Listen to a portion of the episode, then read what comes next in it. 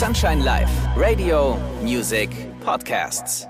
Hallo zusammen, mein Name ist Felix Kröcher und jetzt und hier ist es wieder an der Zeit für eine neue We Are the Night Podcast Folge. Ja, und zu eben dieser 60. Folge möchte ich euch gerne nun begrüßen. Mein heutiger Gast ist gleich in ganz vielen und unterschiedlichen Bereichen in der elektronischen Musikszene und im Nachtleben aktiv. Er ist Inhaber einer Artist Booking und Management Agentur. Wir sprechen gleich über seine Anfänge, über anstehende Projekte und vieles weitere mehr. Ich finde es richtig toll, dass er die Zeit gefunden hat und freue mich auf meinen Gast Robin Jagilenski. Und euch wünsche ich wie immer gute Unterhaltung. We are the night mit Felix Kröcher. Ein Podcast von Sunshine Live. Gemixt mit Schwepps. Let's Schwepps. Das Original. Schwepps.de.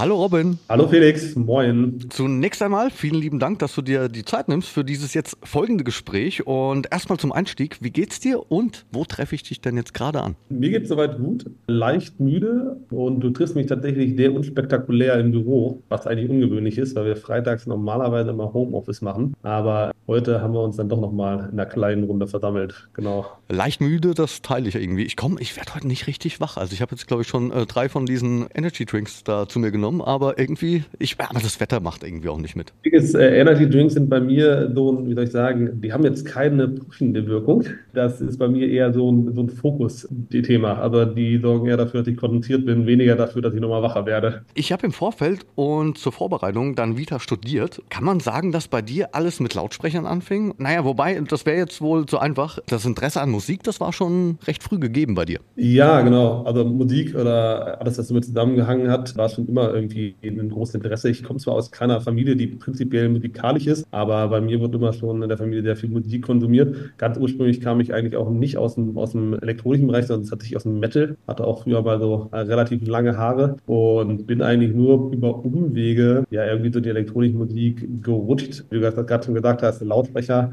Ich habe mir irgendwann mal hier in der Kölner Innenstadt so zwei relativ große Lautsprecher von der Firma Magnat gekauft. So und damit irgendwie angefangen auf so lokalen Geburtstagen, ja, bei mir auf dem Land äh, meine Freunde zu unterstützen. Das hat zumindest auch dafür gesorgt, dass ich dann überhaupt mal Freunde hatte.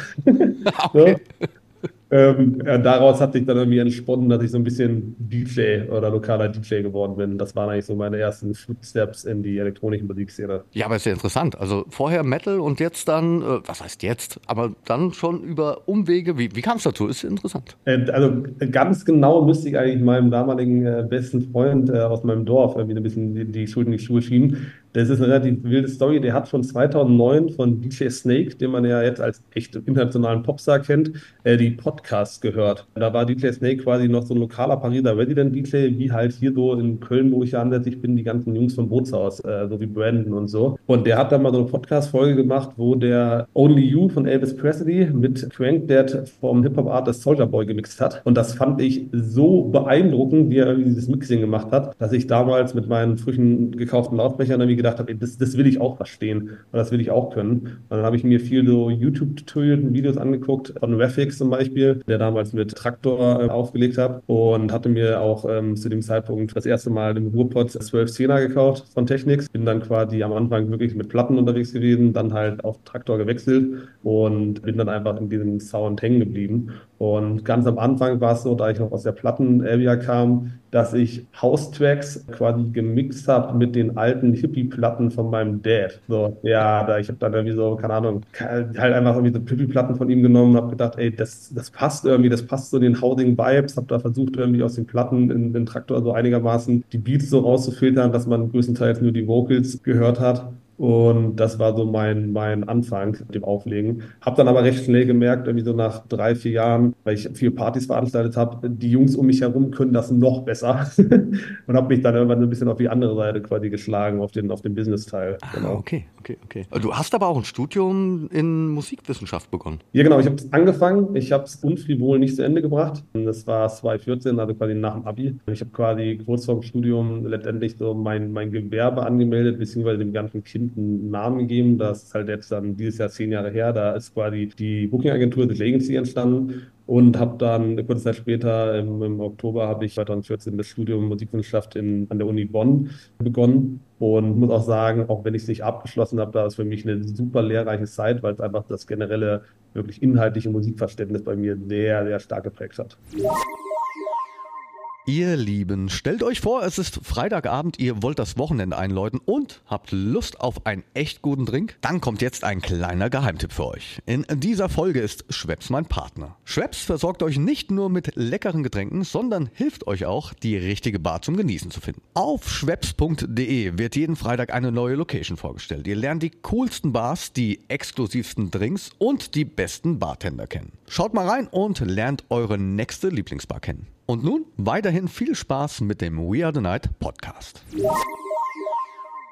Ja, ich muss auch sagen, also Respekt, ich habe dein Vita ist richtig gut gefüllt. Du bist, hast du eben gerade schon angesprochen, seit zehn Jahren selbstständig. Magst du mal von der einen oder anderen Station in deinem Lebenslauf erzählen? Ich bin da, ich bin schwer beeindruckt. Ja, ich glaube, also natürlich irgendwie ich selbst war irgendwie bei meiner Hauptstation, weil ich natürlich schon irgendwie im Background immer so dieses Gefühl hatte von, ey, du willst dein eigenes Ding machen. Ich habe 2014 Studium angefangen, 2017 Studium geschmissen, die Agentur dann derweil aufgebaut. 2018 bin ich dann als Berater zu CTS Eventum gekommen. Die hatten damals mit dem holländischen Großveranstalter Alda, ein Festivalprojekt am Nürburgring. Da war ich dann so für anderthalb Jahre bis 2019. Da hat dann auch die Agentur langsam richtig angefangen, Fahrt aufzunehmen. Dann, ich glaube, das daran erinnert sich jeder in der Musikszene, gab es 2020 so einen kleinen Karriereknick bis 2022. Ja. Äh, und habe dann halt, dadurch, dass ich aus dem Live-Geschäft kam, gedacht, ey, yo, was kannst du noch so machen in der Musikindustrie? Und mich dann ein bisschen in Songwriting und Publishing reingefuchst und habe damit einhergehend auch dann quasi in der Corona-Zeit letztendlich die ja heutige Holding, die hinter den ganzen Unterführungen steht, die The Origins GmbH gefoundet.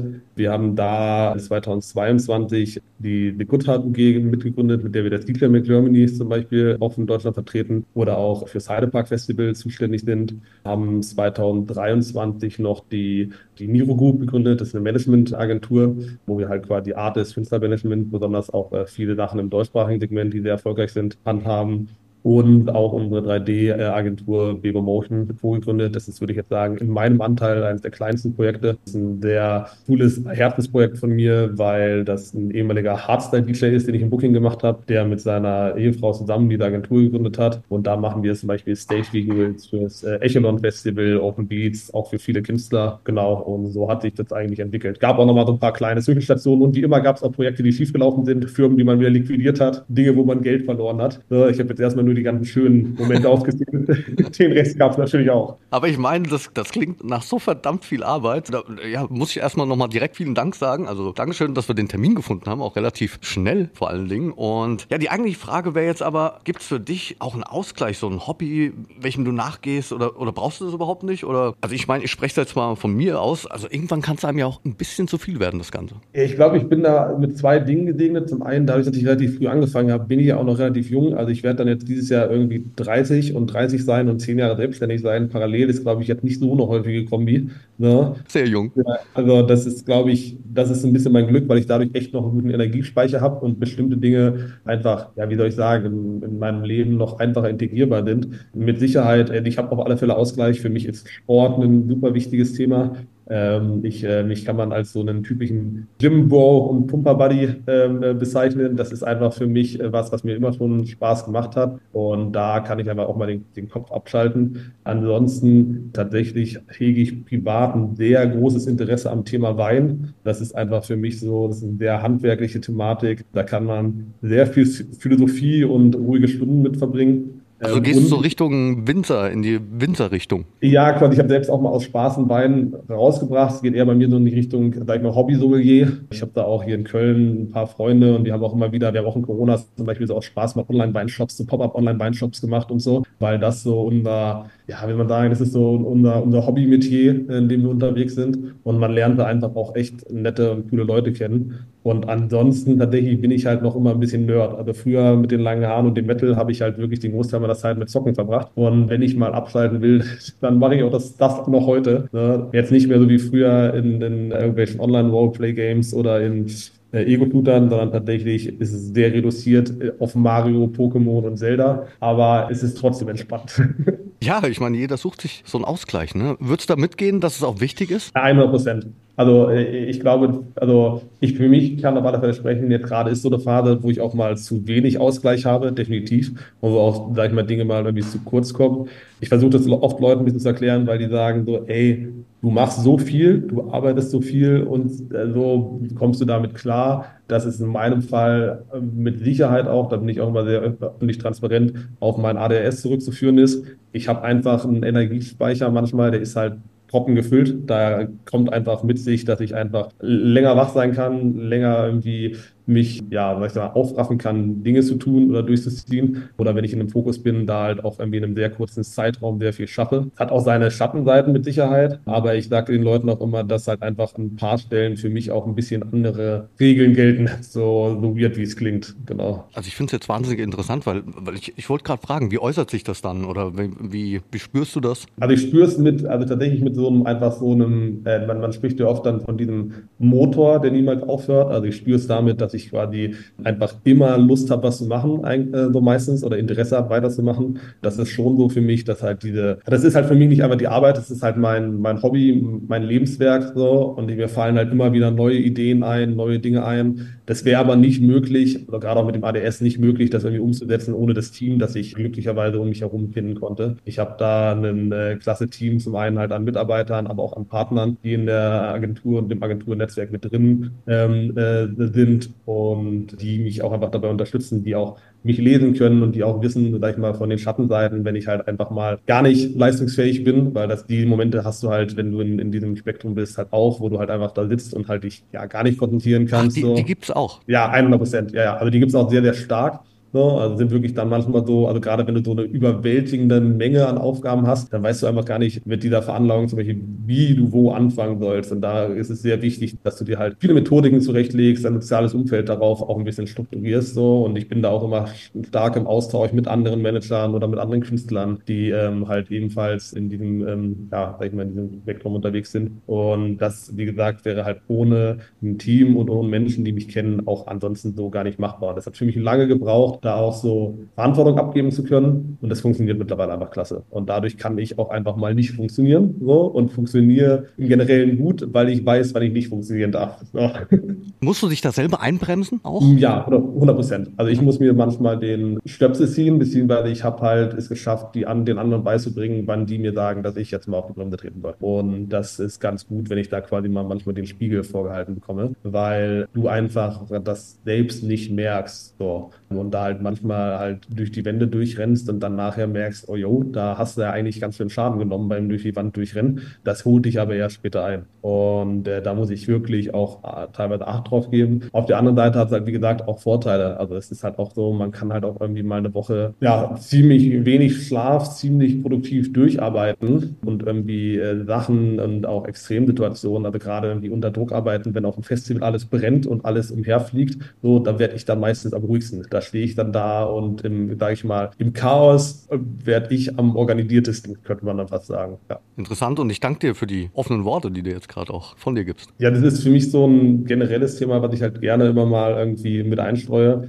weil ich glaube, dass es zwar mittlerweile echt häufig so ist, dass natürlich auf der Seite der Kreativschaffenden über solche Dinge gesprochen werden, wo es halt auch naheliegend ist, weil einfach es eine sehr hohe Verbindung zwischen solchen Bildern und äh, der Kreativität. Aber ich glaube, dass es halt noch so auf der Business-Seite sehr wenig Leute machen, so, ähm, da halt, sag ich mal, vielleicht sich damit beschäftigen, aber auch das so offen zu sprechen. Und ich glaube, dass halt jetzt so eine ja, etwas jüngere Generation, zu der ich auch zähle, wobei ich mittlerweile, wenn ich auf die Konsumentenseite gucke, auch schon wieder ein bis zwei Generationen zu alt bin, ähm, so, dass es aber einfach wichtig ist, dass auch die Leute das thematisieren und da halt, egal ob das halt Themen wie ADS sind, Themen wie Autismus sind oder auch generell, sag ich mal, andere ne wirklich negative Themen wie Depressionen sind, dass halt eben nicht immer nur die Kreativen, die in der Öffentlichkeit stehen, darüber sprechen, sondern dass auch die Leute, die im Business, Background Dinge sortieren, darüber sprechen, weil nur so, glaube ich, kann man irgendwie so eine Gesellschaft in der Kreativszene schaffen, die einfach miteinander mehr Rücksicht aufeinander nimmt. Ich finde das absolut richtig und wichtig vor allen Dingen auch. Es reimt sich ein bisschen, aber ich finde es äh, ja tatsächlich sehr wichtig, dass man darüber spricht. Ja, ich glaube, das ist halt einfach noch, also gerade eben dieses Leistungsdruckthema in der äh, Kreativszene, gerade auch irgendwie im, im, natürlich im Touring und so, das kommt oft einher mit so einem Beschreiben, so, so einer unendlichen Widerstand Widerstandsfähigkeit, die man irgendwie aufweisen muss. So. Und dadurch äh, ist es zwar jetzt mittlerweile, ich würde sagen, spätestens seit der Avicii-Situation damals für Künstler äh, nochmal ein ganzes Stück äh, einfacher geworden. Aber letztendlich, ja, gibt es ja auch eben die ganze, die ganze andere Hälfte. So. Und ich sehe das ähm, sehr, sehr oft und ich spreche da auch sehr, sehr oft, sage ich mal, noch nicht mal nur Befreundete, sondern auch einfach generell Künstlermanager, Labelleute an, äh, auch wenn ich mit denen nur eine lose Verbindung habe und frage halt mal so, ey, yo, geht's dir gut? Ist alles cool bei dir? Du wirkst gerade sehr abgeschlagen so oder auch sehr angeschlagen, weil nur weil du Verantwortung für andere Menschen übernimmst, was ja dann, sag ich mal, irgendwie so ein bisschen die Jobbeschreibung solchen von einem Manager ist, heißt das nicht, dass du alles aushalten musst. So. Ja, voll auf den Punkt gebracht. Finde ich gut. Finde ich echt gut von dir. Danke, danke. Es liegt ja auch förmlich auf der Hand, dass du in den Jahren, in denen du jetzt da aktiv bist im Nachtleben, sehr viel erlebt hast. Und ob es jetzt on Tour war oder gibt es da vielleicht auch irgendwie ein Highlight, irgendwas Verrücktes oder vielleicht auch was, worauf du sehr stolz bist, was du erlebt hast? Puh, das ist eine gute Frage. Also ich sag mal so, grundsätzlich sehr stolz bin ich wirklich, und das ist jetzt so eine richtige, so eine weich gewaschene Platitüdenantwort. Sehr stolz bin ich am meisten auf mein Team, so, und nicht auf mein Erlebnis, sondern einfach es geschafft zu haben, irgendwie was aufgebaut zu haben, wo ich jeden Tag das Gefühl habe, ich treffe die gleichen Menschen wieder, auf die ich mich freue, mit denen ja, wirken zu dürfen. So, das ist eigentlich mit das, was mich am meisten stolz macht. Natürlich ist es aber auch so, also gerade wenn man, ich komme jetzt nicht irgendwie aus, sag ich mal, wohlhabendem Elternhaus oder sowas, wenn man sich das Ding eigentlich letztendlich alleine aufgebaut hat aus dem, aus dem Nichts. Ich habe da zu meinem Vater zum Beispiel vor kurzem gesagt, ey Dad, denkst du nicht, dass ich selbst wusste vor, ja, sag ich mal, zehn Jahren oder auch vor acht, sieben Jahren noch, dass das eine totale Scheißidee ist, was ich hier mache und das eigentlich total irreal ist und eigentlich nicht funktionieren kann. Ne? Dass, wenn man da, da eigentlich herkommt, dann ist man natürlich einfach schon alleine stolz darauf, dass man seinen Lebensunterhalt damit finanzieren kann. So, weil man geht irgendwie durch die Straße und hat einen Alltag und sieht, wie viele Menschen ja, ihren Lebensunterhalt vielleicht mit was bestreiten können, was nicht wirklich ihren Sehnsüchten entspricht. Und ich kann halt einfach sagen, ich verdiene meinen Lebensunterhalt mit dem, was mir Spaß macht, was mir Freude bereitet, was ich liebe. Und das ist eigentlich so, das ist eigentlich so das absolute Highlight. Ansonsten klar, irgendwie mit einem Artist in Hongkong stehen und eine Show spielen, ist halt irgendwie, das ist schon echt cool. So irgendwie das erste Mal mit einem Künstler auf Tomorrowland sein, das, das, das, das kickt ein. Irgendwie Künstler zu treffen, die man selbst irgendwie in der Anfangszeit gefeiert hat und dann das erste Mal da zu stehen und mit denen halt irgendwie zusammenzuarbeiten und zu merken, so, jo, du bist jetzt halt auch da. so, das ist halt auch sehr, sehr, sehr, sehr cool irgendwie. Und deshalb schwierig, das so wirklich an so einem Erlebnis festzumachen. Das, das, das könnte ich tatsächlich, glaube ich, gar nicht. Nee. Das glaube ich, aber gibt es irgendwas Verrücktes, wo du sagst, so, wow, was da irgendwie auf Tour passiert ist oder vielleicht das auch Backstage? Also auch, aber ich kann das Wildes Verrücktes erzählen. Sehr also gerne. Eine, der, eine der verrücktesten Situationen war wirklich, als wir diese Hongkong-Show hatten, sind wir über eine chinesische Stadt quasi geflogen. Erst in die chinesische Stadt, also quasi dem Festland und dann nach Hongkong rüber. Und da hatten wir halt so eine Situation, wo uns halt einfach die Reisepässe abgenommen worden sind. Uh. Und dann waren die halt mit den Reisepässen weg. Und dann standen wir halt da. Und dann war halt irgendwie so halbe Stunde vor Boarding, 15 Minuten vor Boarding, Boarding, 15 Minuten nach Boarding, Abflug unseres Weiterflugs nach Hongkong. Und wir standen halt immer noch ohne Reisepässe da. Und neben uns wurde irgendwie so eine halbe Militärübung ausgeführt im Flughafenbereich, die quasi darstellen sollte, was passiert, wenn jemand versucht, im Flughafen quasi, ja, Unfug zu treiben. Oh Gott. Und wir hatten halt keinerlei Informationen bekommen. Da standen auch noch ein paar andere Deutsche. Und irgendwann kam halt einfach wirklich der Worttag, ohne irgendwelche Infos, kam jemand zurück, hat uns die Reisepässe gebracht und hat uns zum Flugzeug gebracht, das dann auf uns gewartet hatte. Und es war jetzt nicht so, dass wir da die anderthalb Stunden oder so, wie es waren, rumgestanden haben und uns gedacht haben, ja, das ist ein entspannter Tourauftakt. Sondern da haben wir dann schon gestanden und haben uns gedacht, okay, cool. Weil du hast ja, du hast, kein, du hast keine Verbindung quasi ähm, ins, ins Ausland äh, letztendlich oder zu deiner, deiner Heimat in dem Moment, weil wir halt auch gesagt haben, wir haben uns halt WeShared nicht runtergeladen gehabt. Und es war halt einfach irgendwie eine, eine wilde Situation. Aber da muss man halt auch, sage ich mal, ein Stückchen weit mit rechnen. Also ich habe mich auch mit vielen anderen Leuten unterhalten, wie viel wildere Dinge, die die erlebt haben. Aber das war auf alle Fälle schon, das war schon ein Moment, sage ich mal so. Da wird es einem gleich ein bisschen anders. Ja, auf alle Fälle. Also man hat, ich, da war es auch wieder so, da wurde ich auch wieder innerlich sehr, sehr ruhig in dem Moment. Aber da merkt man halt einfach, sage ich mal jetzt, ich bin als jemand, der in, in Deutschland leben und wirken darf, so zum größten Teil, merkt man, es ist echt entspannt hier. Und das ist auch so, würde ich mal sagen, generell, wenn man irgendwie im Ausland auch öfter mal auf Tour ist, merkt man halt, äh, in Deutschland sind die Sachen schon relativ relaxed. So, das ist auf alle Fälle so eine Erfahrung, die ich hatte. Ja, ansonsten, klar, ich habe halt irgendwie auch, auch spannende Dinge erlebt. Ich war jetzt vor kurzem nochmal in Riyadh zum Beispiel auf einem sehr, sehr großen Festival. Da ah, stehst du dann auf einmal irgendwie neben Will Smith und denkst dir so, okay, so Will Smith irgendwie so ein bisschen, also ja trotzdem noch Teil so hält der, der Kindheit, so macht dann da irgendwie Live-Performance mit seinen alten Hip-Hop-Songs. Das war irgendwie schon crazy und da würde ich dann auch lügen, wenn ich sagen würde, nee, das klingt total unemotional und ich hätte nicht auch mal einen kleinen Fanboy-Moment. So, das war halt auch irgendwie cool. Das glaube ich auf jeden Fall. Lass uns mal noch über ja, das, was demnächst bei dir so ansteht, sprechen. An was arbeitest du? Was planst du? Und eine ganze Menge. Also ich würde sagen, jeder, der mich so ein bisschen kennt, weiß auf alle Fälle, das Projekt schlechthin bei uns momentan ist halt das Heidepark Festival. Das ist eine, eine klasse Kooperation, die wir da mit einem äh, sehr talentierten jungen Veranstalter, David Dabu, zusammen haben. Ähm, die ähm, Kooperation geht über die Agentur, wo auch das Teacher Mac drin äh, hängt, also Teacher Mac Germany, mit, die ich mit Katrin Fuhrmann zusammen betreibe. Und da ist es halt einfach super spannend, so eine komplette Festival-CI, eine komplette Marketingstrategie vom, vom, vom Scratch quasi zu gründen, aber halt mit einem Festivalkonzept, das halt einfach in der Form noch nie stattgefunden hat, weil quasi Festival in einem Freizeitpark, all ages aus einer Mischung Deutsch-Pop und Popmusik mit Electronic Dance Music, das ist halt einfach mal was ganz anderes so und das macht halt einfach Spaß. Und du führst da einfach ganz andere Gespräche, als du sonst so, sag ich mal, im normalen Booking, Management und KKG-Alltag hast. Das ist definitiv eins dieser Leuchtturmprojekte bei uns dieses Jahr. Ansonsten, ich habe vorhin schon angeschnitten, unsere 3D-Agentur, Bebo Motion. Wir haben halt eben gerade das Echelon Festival und auch das Open Beats Festival mitunter als Kunden für uns gewonnen.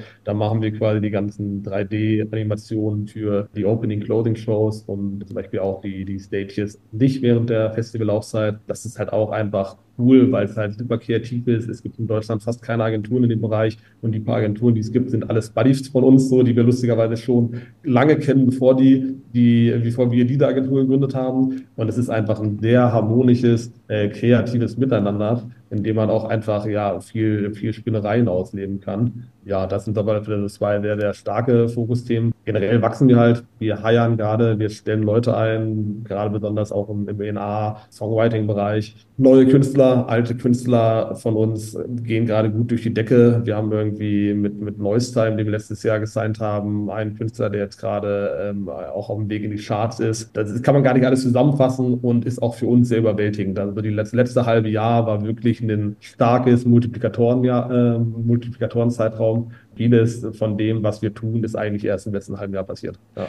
Das klingt sehr umfangreich. Da steht doch einiges an. Ich wünsche euch, dir vor allen Dingen, ganz viel Erfolg bei all dem. Vielen, vielen Dank und hat mich sehr gefreut, dass ihr auf mich, du auf mich zugekommen bist. Und ich finde einfach auch schön, mal so einen Raum zu haben für ich mal, die Musikbegeisterten, auch jetzt gerade in dem Kontext, die ja vielleicht auch mal spannend finden, so ein bisschen Insights zu haben äh, von den Leuten, die dahinter stehen und nicht immer den Leuten, die in, die in der Öffentlichkeit unterwegs sind. Ich finde es vor allen Dingen jetzt auch nochmal interessant. Ich habe noch eine Frage. Eine Frage oh. habe ich noch.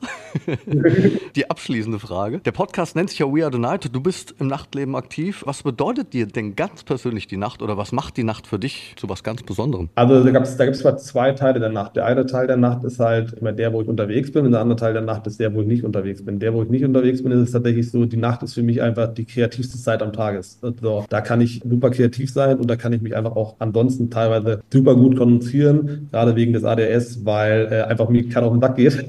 so, wenn ich da wochentags in der Nacht zu Hause vom Schreibtisch sitze, dann äh, kriege Strukturdinge gut äh, abgearbeitet. Aber auf der anderen Seite die Nacht im Sinne von auf Events unterwegs sein, die ist halt einfach Lebensfreude, die ist halt einfach ein Ausbruch aus äh, viel trister Realität und die ist einfach eine Möglichkeit. Und das war auch der, der Grund, warum ich damals angefangen habe. Wenn du da so stehst und diese, diese Masse an Menschen in einem Club siehst, die dann zu so einer homogenen Masse verschwindet, äh, verschwimmt, so, dann ist in dem Moment halt irgendwie jede Person gleich. Äh, sag ich mal dumm gesagt, egal ob derjenige jetzt Politiker ist, Krankenschwester ist, Banker ist, was auch immer, egal welche, welche Orientierung, welche Nation. Und das war so ein bisschen das für mich, wo ich gesagt habe, und ich glaube, das ist zwar so eine Allrounder-Antwort, die jeder gibt, aber die ist halt einfach wahr und die wird halt immer wahr bleiben. So, ja. Ich danke dir für diese tolle Antwort. Vielen Dank für das Gespräch und ich hoffe, wir sehen uns vielleicht hier auf dem einen oder anderen Festival. Mit Sicherheit, das wird bestimmt zeitnah passieren. Vielen Dank. Bitte. So, meine allerliebsten We Are the Night Podcast-Freunde, auch euch möchte ich danken. Vielen Dank, dass ihr eingeschaltet habt. Die nächste Folge erscheint in 14 Tagen. Bis dahin wünsche ich euch eine schöne Zeit. Euer Felix Kröcher. We Are the Night mit Felix Kröcher. Ein Podcast von Sunshine Life. Gemixt mit Schwepps. Let's Schwepps. Das Original. Schwepps.de